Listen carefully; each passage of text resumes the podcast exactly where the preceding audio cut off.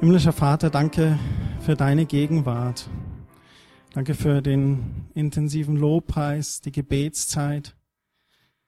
Danke, dass du da bist, dass du hier anwesend bist.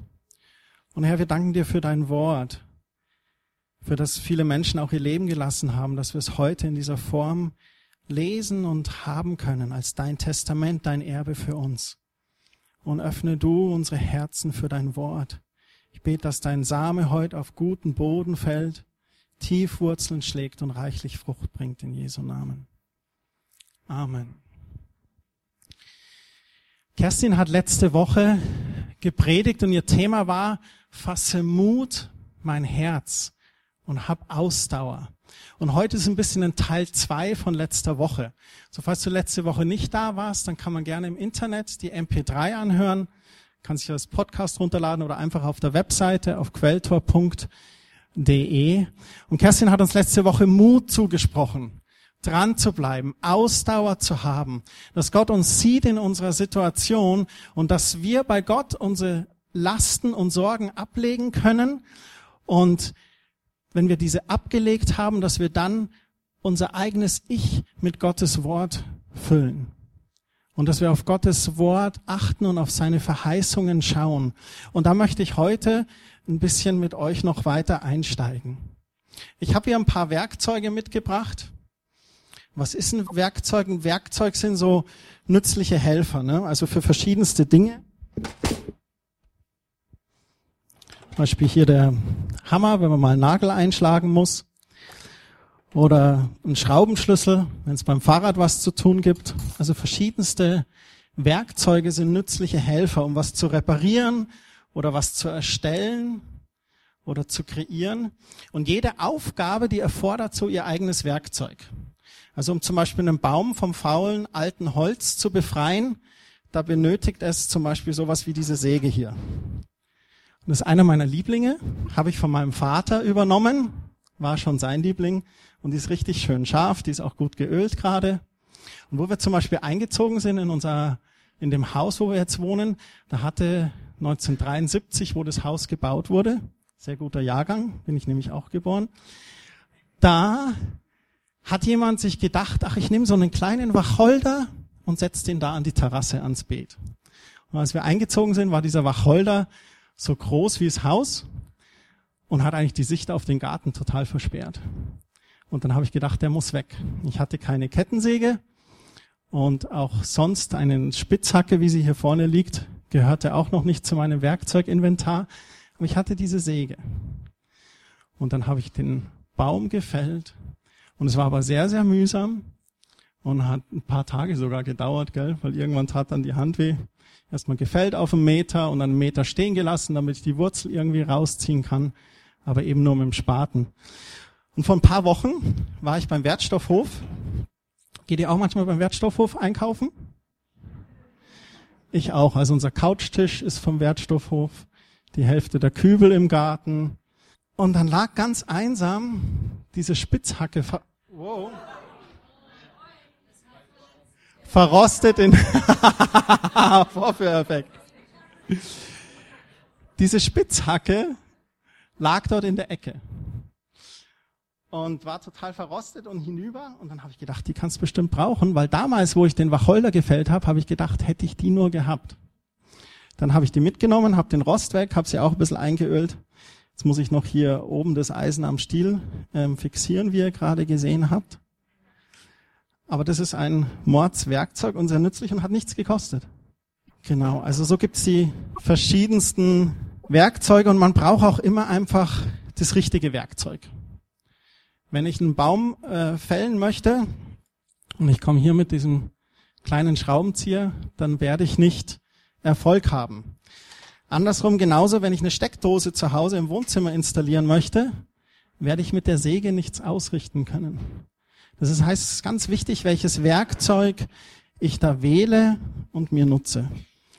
Ein Werkzeug, das will auch gepflegt sein. Das führt mich zur ersten Bibelstelle heute Morgen.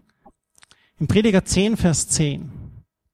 Da heißt es, wenn der Axt stumpf geworden ist, weil ihr Benutzer sie nicht geschliffen hat, dann muss er sich doppelt anstrengen. Der Kluge hält sein Werkzeug in Ordnung. Habt ihr schon mal versucht, mit einer stumpfen Säge was zu sägen? Ja. Katastrophe. Okay. Oder ein Schraubenzieher, der eigentlich die Schraube mehr kaputt macht, als dass man sie reinkriegt. Oder dann die Tücke liegt ja immer im Detail. Einfach so einen Dübel in der Wand zu kriegen, also abgesehen, ob die Wand das mitmacht, ist nochmal was anderes. Manchmal hat man den Dübel drin und so eine große Stelle, wo der Putz fehlt. Ähm, aber man, man kriegt es dann rein, wenn man das richtige Werkzeug hat. Und das Werkzeug, das muss auch gepflegt sein. Dass wenn du eine elektrische Heckenschere hast, die musst du ölen, sonst schneidet die auch nichts mehr. Die wird dann auch nur stumpf. Und Werkzeug kann auch eine enorme Kraft und starke Auswirkungen haben. Zum Beispiel, wenn man einen Baum fällt oder einen Baum pflegen möchte auch, dann hat so eine, du kannst einen jahrhundertealten Baum, wenn du da einen Profi hast mit einer Kettensäge, dann ist der Baum innerhalb von Stunden weg. Und man braucht auch manchmal ein Werkzeug, was Kraft hat. Zum Beispiel, wenn man eine Schraube eindreht. Ich hatte mein Leben lang zum Beispiel nie irgendwie so einen Akkuschrauber. Und dann sind wir in dieses Haus gezogen und habe ich gesagt, Kerstin, jetzt gibt's zum Schrauben, ich brauche jetzt einen Akkuschrauber. Und dann haben wir hier dieses Teil, dieses Geräusch. Keine Angst, das ist nicht eine Predigt für Männer heute. Auch wenn er mich alle anschaut. Aber dann hatte ich den und es ist toll. Also man fühlt sich da richtig so. Und das war wunderbar. Auf einmal konnte ich äh, Schrauben einfach so brut, und dann waren die drin. Eine Schraube in drei Sekunden zu versenken ist herrlich. Wenn du vorher dann hier mit diesem kleinen Teil, wo bist du denn? Da machst du und tust du und drehst du und der Arm tut weh. Also es ist schon wichtig und gut, ein schönes Werkzeug zu haben. Und vor allem ein gepflegtes. Warum erzähle ich euch das? nicht nur um gute Laune zu verbreiten, sondern ich möchte mit euch in Gottes Wort gehen im Hebräerbrief Kapitel 4, Vers 12. Da heißt es nämlich folgendermaßen, Gottes Wort ist voller Leben und Kraft. Was für eine Aussage allein schon. Gottes Wort ist voller Leben und Kraft. Und ich habe das vorhin gebetet, dieses Wort Gottes, dass wir das heute hier so lesen können, da haben Menschen sogar ihr Leben gelassen dafür, dass wir das so lesen können. Ein Martin Luther hat es ins Deutsche übersetzt, in Gefangenschaft in irgendeinem Turmkämmerchen auf der Wartburg, dass wir es auf Deutsch lesen könnten. Und es ging eine regelrechte Revolution durch Deutschland. Und dieses Wort ist voller Leben und Kraft. Und ich habe es selber erlebt, am eigenen Leben, an Geist, Seele und Leib, und ich möchte, dass ihr euch bewusst seid, dass Gottes Wort wirklich voller Leben und Kraft ist. Und der Schreiber sagt hier sogar, es ist schärfer als die Klinge eines beidseitig geschliffenen Schwertes. Ein Schwert gehört nicht zu meinem Inventar, deswegen habe ich euch keins mitgebracht heute Morgen. Aber wenn ihr euch so ein Schwert vorstellt, das an beiden Seiten geschliffen ist, was für Macht und Power da drin steckt. Ein kräftiges Schwert zum Verteidigen, aber auch zum Agieren. Und er sagt hier, Gottes Wort ist schärfer als die Klinge von so einem beidseitig geschliffenen Schwert. Dringt es doch bis in unser Innerstes, bis in unsere Seele und unseren Geist und trifft uns tief in Mark und Bein. Dieses Wort ist ein unbestechlicher Richter über die Gedanken und geheimsten Wünsche unseres Herzens. In einer anderen Übersetzung heißt es sogar, dass Gottes Wort Seele und Geist scheidet. Gottes Wort scheidet Seele und Geist. Was bedeutet das für uns? Wenn wir unser Leben Gott zuwenden, dann spricht die Bibel davon, dass unser Innerstes, unser Geist erneuert wird. Wenn wir sagen, ich möchte Christus nachfolgen, ich glaube, dass Jesus am Kreuz für mich gestorben ist und auferstanden ist, für meine Schuld bezahlt hat, wie Otto auch vorhin noch einmal gesagt hat, dann ist das, was sich bei uns erneuert, unser Geist. Und ich möchte es mal auch sagen, so unser Innerstes, so unser Herz. Das ist, glaube ich, wo unser Geist wohnt, in unserem Herzen. Und das wird erneuert. Und die Bibel ist aber auch ganz deutlich, dass unsere Seele noch einiges aufzuarbeiten hat. In unserer Seele ist zum Beispiel unser Verstand, wie wir denken, unsere Sichtweisen, unser Gottesbild, unser Weltbild, unser Intellekt, wo wir versuchen zu verstehen, was ist da mit unserem Herzen passiert. Und auch wo unser Gottesbild sich ändern muss. Auch alleine Gott als liebenden Vater, das Vaterherz Gottes zu verstehen, da müssen wir in Gottes Wort reinschauen, Jesus und Gott den Vater anschauen und müssen da einiges bei uns revidieren, erneuern und uns von Gottes Wort zeigen lassen. Und das ist dieses Gottes Wort ist voller Leben und Kraft. Da, wo wir vielleicht einen schlechten Vater erlebt haben und es deswegen uns schwerfällt, Gott als liebenden Vater zu sehen, da kann Gottes Wort uns unser Lebensbild neu einrichten. Unsere Gefühle auch. Da, wo vorher Angst war, da kommt dann Vertrauen und Frieden. Da, wo vorher Hass war, kann Gottes Wort uns verändern zu Menschen, die lieben. Und auch unser Wille steckt in unserer Seele. Und selbst den kann Gottes Wort verändern. Dass wir so berührt sind von Jesus, wie er im Garten Gethsemane gesagt hat, nicht mein Wille geschehe, sondern dein Wille geschehe, Vater.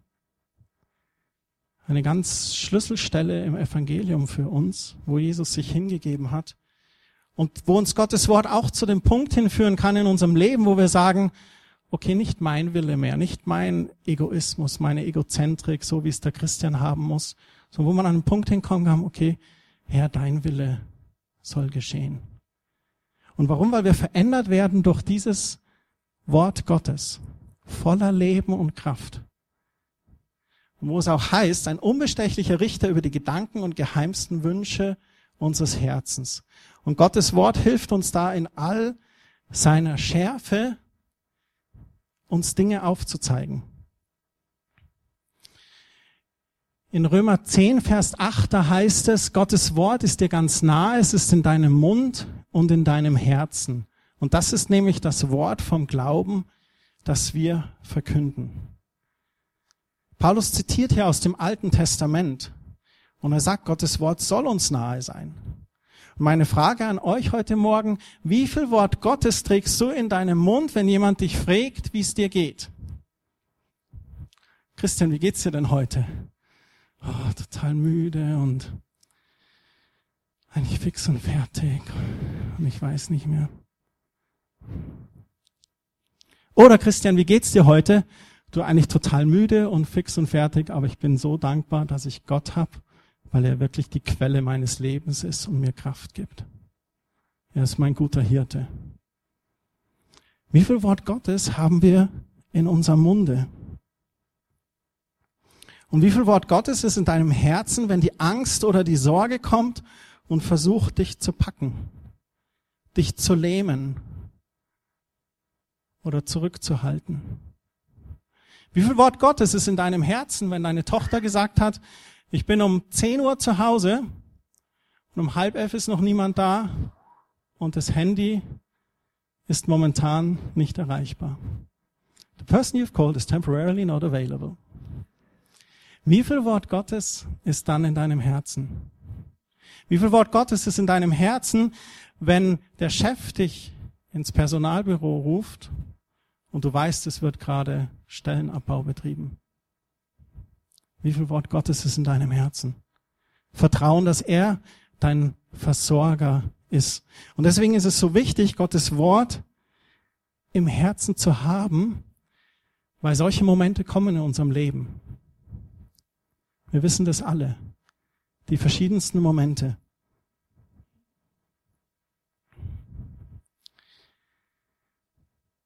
Im Thessalonicher Brief ist noch eine sehr schöne Stelle, da heißt es, immer wieder danken wir Gott dafür, dass ihr unsere Predigt nicht als Menschenwort aufgenommen und verstanden habt, sondern als das, was sie ja tatsächlich ist, als Gottes Wort. Dieses Wort verändert jeden, der daran glaubt. Gottes Wort hat Potenzial, dich zu verändern, wenn du daran glaubst. Was ist Glauben? Hebräer 11, Vers 1, da heißt es, der Glaube ist der tragende Grund für das, was man hofft. Im Vertrauen zeigt sich jetzt schon, was man noch nicht sieht. Das ist eigentlich eine Definition von Glauben. In der anderen Übersetzung heißt es, der Glaube ist ein Hoffen auf das, was man nicht sieht.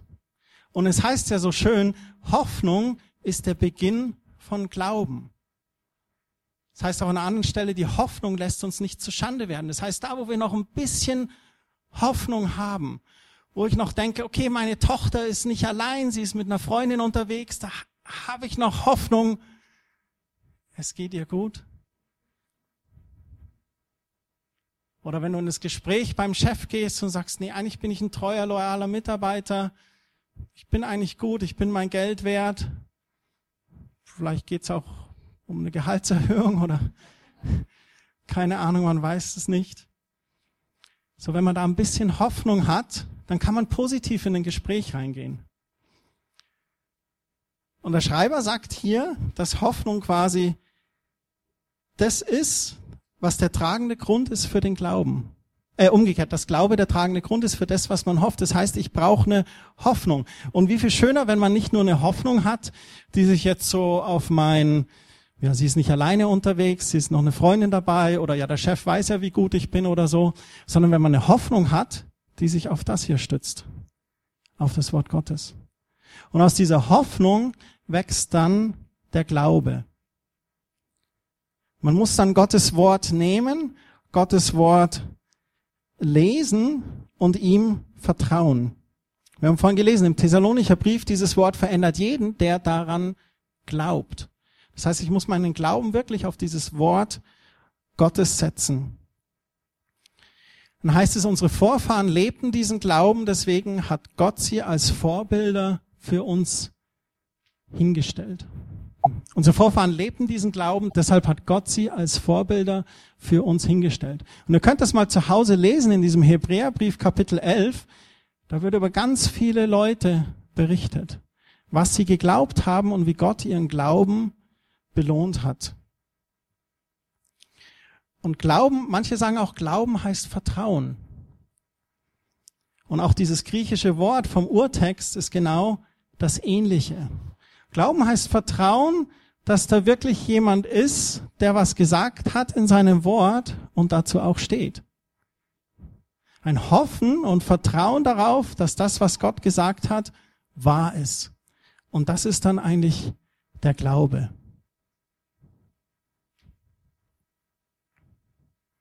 Vers 3 heißt es, durch unseren Glauben verstehen wir, dass die ganze Welt durch Gottes Wort geschaffen wurde, dass alles Sichtbare aus Unsichtbarem entstanden ist. Ganz zu Beginn der Bibel, ihr erinnert euch, Gott sprach, es werde Licht und und es ward Licht. Gott sprach, es werde Licht und es ward Licht. Gott sprach, es soll ein Wasser sein und es ward ein Wasser. Gott mit seinem Wort hat Autorität. Und ich glaube, wir sollten Nachahmer Gottes sein, auch sein Wort sprechen, im Vertrauen darauf, dass es nicht leer zurückkehrt. Und ich rede jetzt nicht von einem ähm, sinnlosen Bekenntnis, so Gott ist mein Versorger und ich vertraue darauf, dass ich einen Ferrari habe und eine große Villa und ich bekenne mein Ferrari und ich bekenne mein Ferrari, da gab es mal eine Zeit in den 80ern, wo so dieses positive Bekennen war. Aber das ist meiner Meinung nach eher ein Wunschdenken. Das ist nicht das Glauben oder das Sprechen im Glauben, von dem ich spreche. Ich glaube, das ist eher situationsbedingt. Aber wir kommen da gleich noch hinzu. Eine Stelle aus dem Alten Testament möchte ich lesen. Wusstet ihr, dass eure Bibel ein Altes Testament hat? Ist uns als Schatten gegeben für die zukünftige Dinge. Sollten auch im Alten Testament lesen, aber immer im Licht des Neuen Testaments betrachten. Wir sehen Gott hier immer in einem alten Bund, aber wir leben jetzt in einem neuen Bund mit Gott. Und da gibt es den Propheten Jesaja in Kapitel 55. Und ich finde es so eine tolle Stelle. Da heißt es in der Überschrift in der Hoffnung für alle, mein Wort bleibt nicht ohne Wirkung. Da heißt es, sucht den Herrn, solange er sich finden lässt, betet zu ihm, solange er euch nahe ist. Hast du dich gegen Gott aufgelehnt? Bist du eigene Wege gegangen und eigenen We Plänen gefolgt? Dann hör auf damit. Kehr deinem alten Leben den Rücken und komm zum Herrn. Er wird sich über dich erbarmen. Unser Gott vergibt uns, was auch immer wir getan haben. Und das ist für mich eine bombastische Stelle. Und als ich das die Woche wieder gelesen habe, habe ich mir gedacht, eigentlich der Hammer im Alten Testament. Ne? Und klar, wir wissen, im Alten Testament konnten wir zu Gott kommen und haben dort auch unsere Opfer getan. Aber dieses, dieses, er wird sich über dich erbarmen, unser Gott vergibt uns, was auch immer wir getan haben, da steckt schon was von Gnade drin. Und dann heißt es weiter im Vers 8, er sagt, meine Gedanken sind nicht eure Gedanken, meine Wege sind nicht eure Wege. Denn wie der Himmel die Erde überragt, so sind auch meine Wege viel höher als eure Wege und meine Gedanken als eure Gedanken. Was will Jesaja hier sagen oder was will Gott hier sagen? Ich glaube, es drückt einfach aus, dass Gott so viel größer und mächtiger ist, als wir das je erfassen können. Und wir zitieren manchmal diese Stelle, wenn wir etwas nicht verstehen, wenn uns ein Leid widerfährt und wir sagen, okay, Gottes Wege sind nicht unsere Wege. Und das stimmt. Da, da verstehen wir manche Dinge nicht und können das nicht erfassen. Aber für mich ist es eher diese Größe und Vollmacht Gottes, dass er hat ganz andere Wege und ganz andere Gedanken als wir. Was für ein mächtiger, großer Gott. Was für ein fähiger Gott. Die Quelle des Universums. Und dann heißt es im Vers 10, denkt an den Regen und den Schnee. Sie fallen vom Himmel und bleiben nicht ohne Wirkung. Sie tränken die Erde und machen sie fruchtbar. Alles sprießt und wächst. Und so bekommt der Bauer wieder Samen für die nächste Aussaat und er hat genügend Brot. Und er bringt hier dieses, dieses natürliche Gesetz. Wasser fällt in den Boden. Keiner organisiert den Regen, dass der kommt. Der fällt in den Boden und wenn da der Same ist, dann geht er auf keiner organisiert den Samen, alles in Gottes Hand. Und dieses Prinzip von Saat und Ernte, da heißt es dann im Vers 11, genauso ist mein Wort, es bleibt nicht ohne Wirkung, sondern erreicht, was ich will. Und es führt das aus, was ich ihm aufgetragen habe. In einer anderen Übersetzung heißt es, dass Gott über sein Wort wacht, dass es das bewirkt, wozu er es gesandt hat aus der Elberfelder Übersetzung. Gottes Wort ist nicht ohne Wirkung. Der letzte Vers, ihr werdet voller Freude das Land eurer Gefangenschaft verlassen und wohlbehütet in eure Heimat zurückkehren und Berge und Hügel brechen in Jubel aus und die Bäume am Weg klatschen in die Hände. Die Schöpfung freut sich quasi darüber. So Gottes Wort ist wie ein Same. Und es gibt das Gleichnis vom, vom Seemann. Wir werden da jetzt aus Zeitgründen nicht reingehen. Aber wo Jesus auch nochmal ganz deutlich sagt, mein Wort ist wie ein Same. Und der wird ausgestreut. Und der fällt auf verschiedene Böden. Auf steinige oder auf dornige und schlussendlich auch auf guten Boden. Und dieser Boden ist eigentlich unser Herz. Und es gibt uns ein Bild darauf, dass wir darauf achten sollen, dass unser Herz nicht steinig ist, sondern fleischern bleibt. Könnt ihr euch noch erinnern, vor ein paar Monaten, ein bußbereites Leben, ein bußbereites Herz, unser Herz weich zu lassen, formbar, guter Boden zu sein. Und wenn da Gottes Wort reinfällt, dann auch aufpassen, dass das Dornengestrüpp die, die Verstrickungen der Sünde und das Beschäftigtsein mit der Welt, dass das nicht die ersten, erste Frucht erdrückt, sondern dass wir darauf achten, dass das Wort guten Boden fällt und dort auch wachsen kann und gut wächst und dass wir es bewahren in unserem Herzen. Und das ist eigentlich Glaube. Glaube ist, dass ich was in Gottes Wort lese dass ich darauf hoffe, dass es wahr ist und dass dieses Hoffen in Vertrauen wächst, darauf hin, dass wenn Gott gesagt hat, dass er dazu steht und darüber wacht und ich dann anfange zu glauben.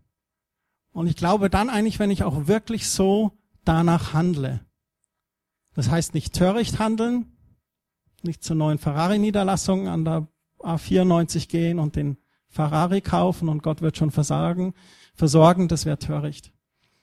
Aber okay, Gott, du bist unser Versorger. Ich vertraue dir und ich glaube darauf. Und auch unseren Teil zu tun.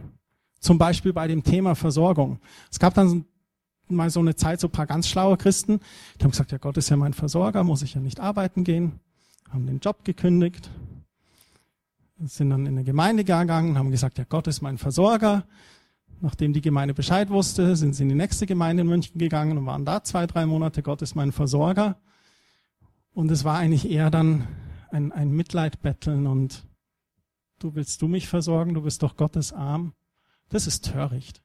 Das ist kein Glaube, dass Gott versorgt.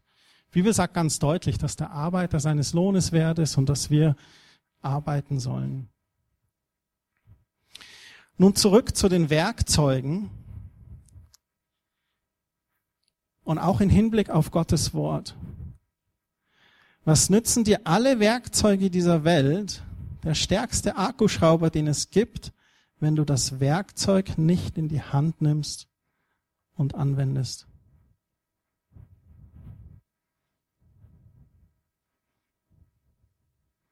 Manchmal sind wir stehen wir vor so einem großen Baum, der uns im Weg stellt und wir wollen den fällen. Und statt die Kettensäge zu nehmen und den versuchen wir da mit so einem kleinen popligen Schraubenzieher an dem Stamm so rumzukratzen. Oder reißen einzelne Zweige aus. Warum nehmen wir nicht das Werkzeug, was uns zur Verfügung steht? Was will ich damit sagen? Ich möchte euch ein Beispiel geben. Kerstin hat letzte Woche auch aus dem Epheserbrief über die Waffenrüstung geredet. Über den Helm des Heils, den Brustpanzer der Gerechtigkeit, die Lenden umgürtet mit Wahrheit, wie Paulus das beschreibt, den Schild des Glaubens, mit dem wir die feurigen Pfeile äh, des Feindes abwehren und das Schwert des Geistes. Diese Verteidigungsinstrumente und dann aber ein Instrument, das zum Angriff ist. Zum Verteidigen, aber auch zum Angriff. Ein Beispiel, was mache ich, ich Christian, wenn mir auf einmal ein Gefühl von Minderwertigkeit kommt. Ich stehe am Sonntagmorgen auf und dann kommt so ein Gedanke, Herr Christian, die Vorbereitung für die Predigt, die war schon holprig. Und der Lobpreis ist improvisiert und ich, das und du bist ja eigentlich nur, ich meine, Jugendleiter warst du mal, aber Gemeindepastor ist nicht ein bisschen zu groß für dich? Wie geht ein Christian dann damit um? Nur mal so als Beispiel. Und Gottes Wort lehrt mich zu sagen, halt, halt, Moment mal. Den feurigen Pfeil, den lasse ich nicht auf mich niederprasseln. Erstens ist mein Herz bewahrt durch den Brustpanzer der Gerechtigkeit. Ich bin ein Kind Gottes. Das Wort sagt ein königliches Priestertum, teuer erkauft mit dem kostbaren Blut Jesu. Das Wort sagt, ich bin die Gerechtigkeit Gottes. Ich bin in gerechten Stand vor Gott, sein Sohn zu sein, sein Kind zu sein. Mein Herz ist bewahrt. Da ist ein Brustpanzer drum rumgeschnallt. Und dann habe ich den Helm des Heils, wo meine Gedanken bewahrt sein sollen. Und dann muss ich meinen Glauben fokussieren, damit mein Schild auch groß genug ist. Ich will nicht so ein kleines, popliges Schild, irgendwie so ein bisschen Hoffnung und ein bisschen Vertrauen. Sondern nee, ich muss sagen, nee Gott, du hast zu mir gesprochen. Ich glaube, du hast Quelltor ins Leben gerufen. War nicht Kerstin oder Christians Idee, du hast es gemacht. Und du hast mich auch berufen dazu.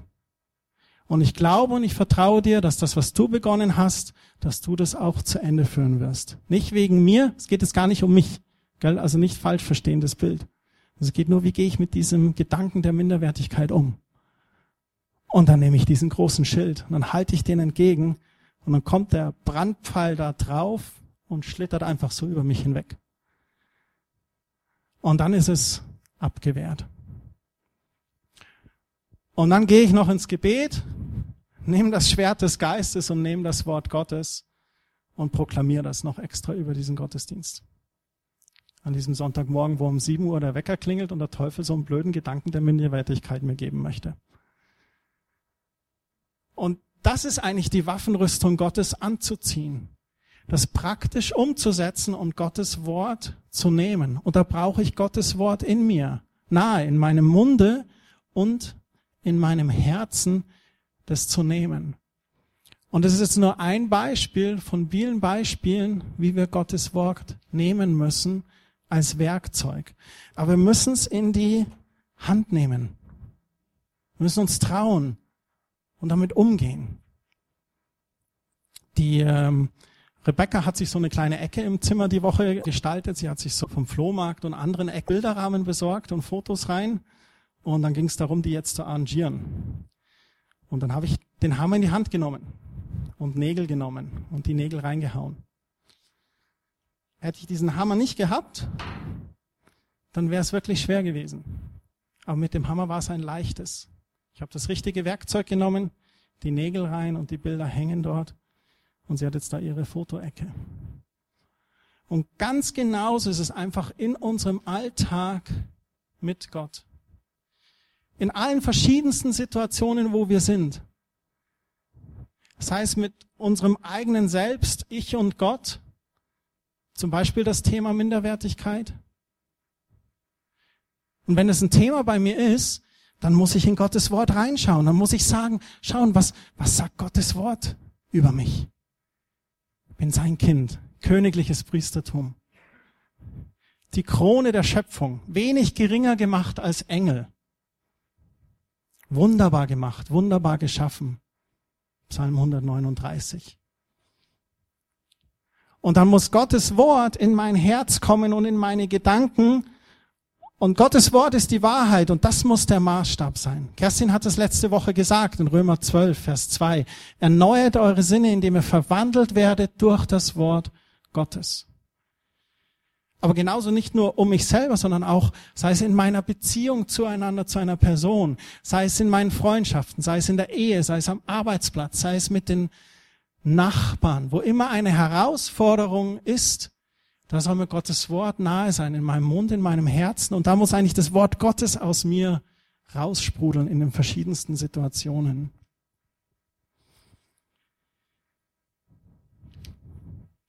Ich habe vorhin schon gesagt, es ist so keine Männerpredigt. Und wir Männer, wir sind manchmal so richtig verliebt in Werkzeug. So dieses nach dem Motto, es gibt immer was zu tun, yippie ja, ja, yippie yippie je. Und ich wünsche mir Männer, dass ihr genauso verliebt werdet in Gottes Wort. Es ist möglich.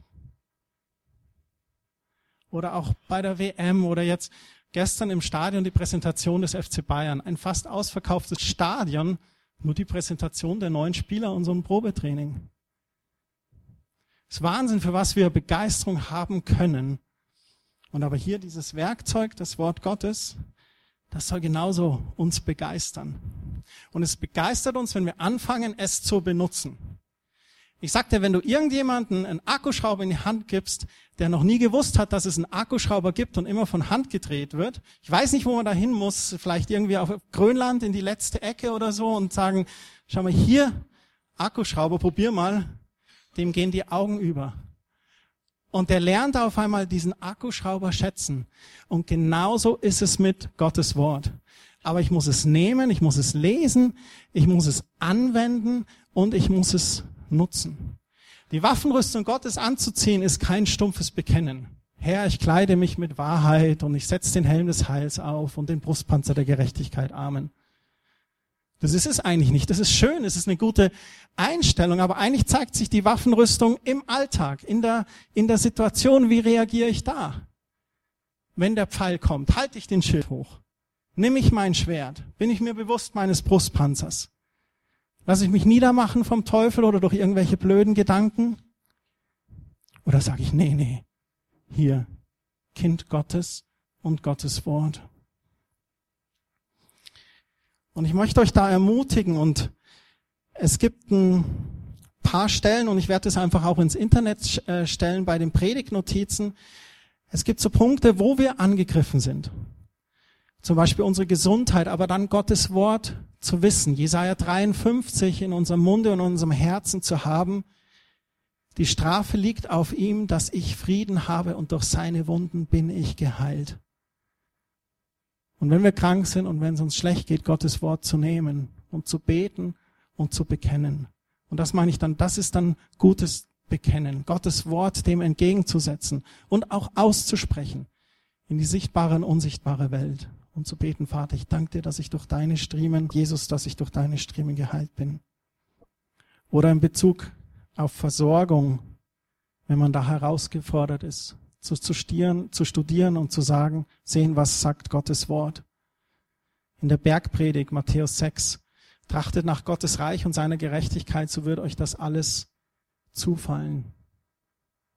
Herr, ich trachte mit meinem Leben nach deinem Reich und nach deiner Gerechtigkeit. Ich danke dir, dass du mir zusagst, dass du mich versorgst. Oder wenn wir uns ungeliebt fühlen. Und das ist ein ganz heikles Thema, weil Liebe kannst du dir nicht erzwingen durch Gottes Wort, aber du kannst in Gottes Wort reinschauen und sehen, wie sehr der Vater dich liebt.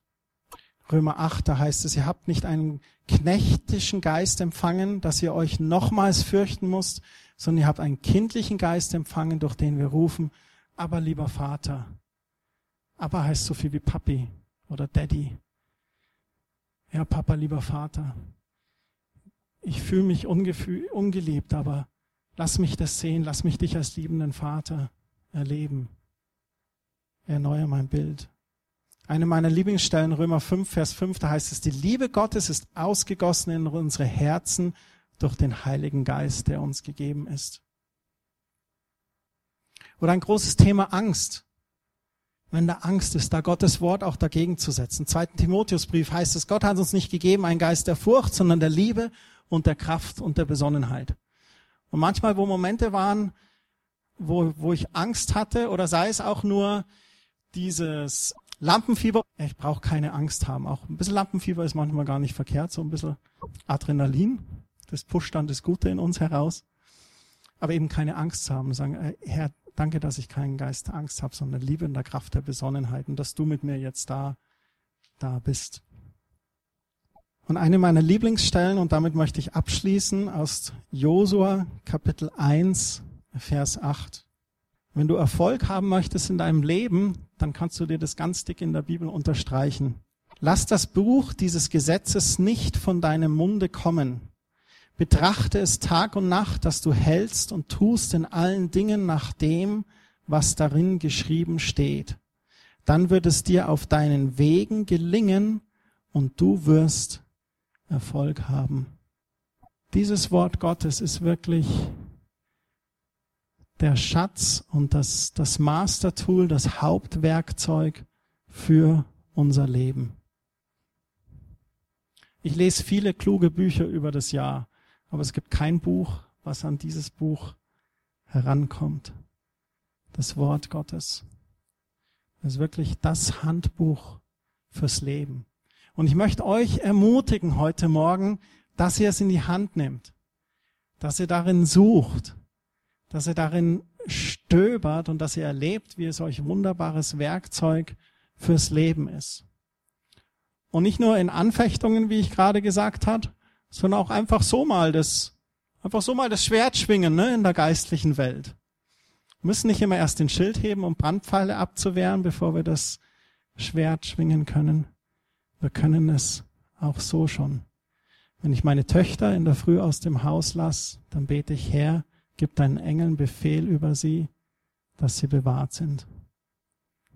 Und das ist nicht nur ein Herzenswunsch von mir, es ist einfach ein Zitat aus dem Wort Gottes.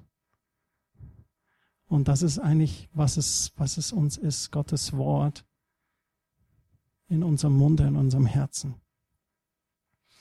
Vater, ich möchte dir danken für heute Morgen. Ich danke dir für dein Wort, das du uns geschenkt hast. Und ich bitte dich, dass du uns einfach einen neuen Hunger und Liebe gibst für dein Wort, Herr. Lass uns erkennen, wie spannend und bereichernd es ist für unser Leben. Und lass es uns als Werkzeug nutzen, zur rechten Zeit wirklich in die Hand zu nehmen. Und Herr, ich bete, dass du unser Leben regelrecht revidierst und revolutionierst durch dein Wort. dass unser Leben erneuert wird durch dein Wort, Herr. Und dass es Priorität hat in unserem Leben. In Jesu Namen. Amen. Amen. Danke für eure Aufmerksamkeit. Gottes Segen euch.